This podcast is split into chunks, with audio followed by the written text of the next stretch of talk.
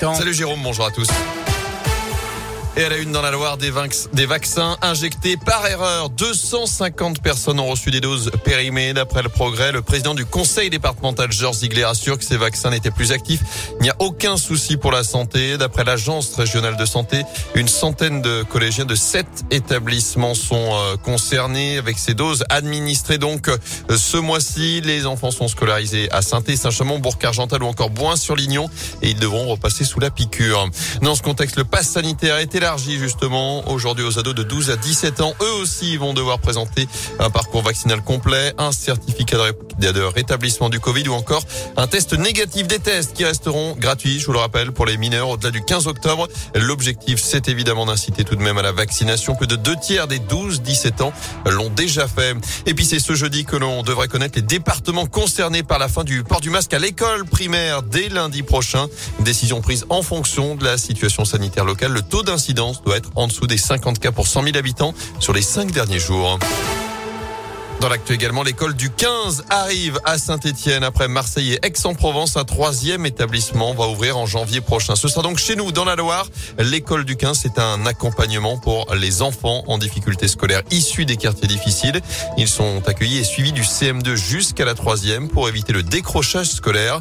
À saint si le quartier cible reste encore à déterminer, on sait que 40 à 50 enfants pourront profiter de ce dispositif avec une méthodologie bien rodée. Les précisions du secrétaire général de l'école l'école du 15, bien connu des Stéphanois, puisque c'est l'ancien directeur général de l'ASS à l'époque de Jean-Louis Gasset, à savoir Frédéric Paquet. On les accueille en temps périscolaire, donc après l'école. C'est 12 heures par semaine pour les enfants, en plus de l'école. Donc c'est un vrai investissement de leur part. Et on est vraiment sur un, un, accompagnement des enfants et sur un programme quasi individualisé. C'est-à-dire qu'on a effectivement un encadrant pour quatre enfants au maximum. On s'appuie sur trois temps forts. Un temps euh, bien évidemment scolaire avec de l'aide de devoirs et du soutien scolaire. Un temps social où on prend le temps de discuter, d'échanger avec eux, on mange avec eux, on goûte avec eux. Et un troisième temps sport avec le rugby comme effectivement outil qui rentre dans la méthodologie, la pédagogie pour euh, aider ces enfants à avoir une meilleure euh, estime d'eux, donc une meilleure relation à eux, une meilleure relation aux autres et une meilleure relation à l'apprentissage. Un coût du programme 5000 euros par enfant et par an, mais la famille ne paye symboliquement que 25 euros pour une année. Le reste est pris en charge en partie par la mairie puis par des financements privés.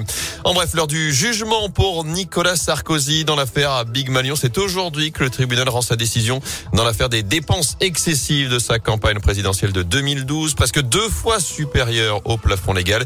Six mois de prison ferme ont été requis contre l'ancien président. En foot, la Ligue des Champions et cette défaite de buts de Lille à Salzbourg hier soir. Ce soir, place à la Ligue Europa. À trois jours du derby, Lyon reçoit les Danois de Brondby à 18h45. Le Monaco se déplace sur la pelouse de la Real Sociedad. Et puis à 21h, Marseille reçoit les Turcs de Galatasaray. Enfin, Didier Deschamps va dévoiler à 14h tout à l'heure la liste des Bleus pour affronter ah. la Belgique dans le choc. Le demi-finale de la Ligue des Nations, ce sera le 7 octobre prochain avant une éventuelle finale contre l'Italie ou l'Espagne. Vais-je être appelé? Je ne sais pas. Ah, c'est possible. Euh, bah voilà, possible. Pour, faire le. Tenez-vous prêt. Le 43e homme. Eh bien que